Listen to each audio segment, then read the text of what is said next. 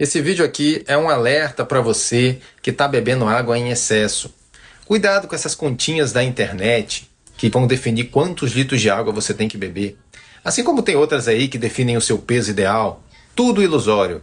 Cada pessoa tem que ser vista de uma forma única. O excesso de água desidrata. Eu vejo pessoas com uma média de 70, 80 quilos achando que tem que beber 3, 4 litros de água por dia. Estão desidratando.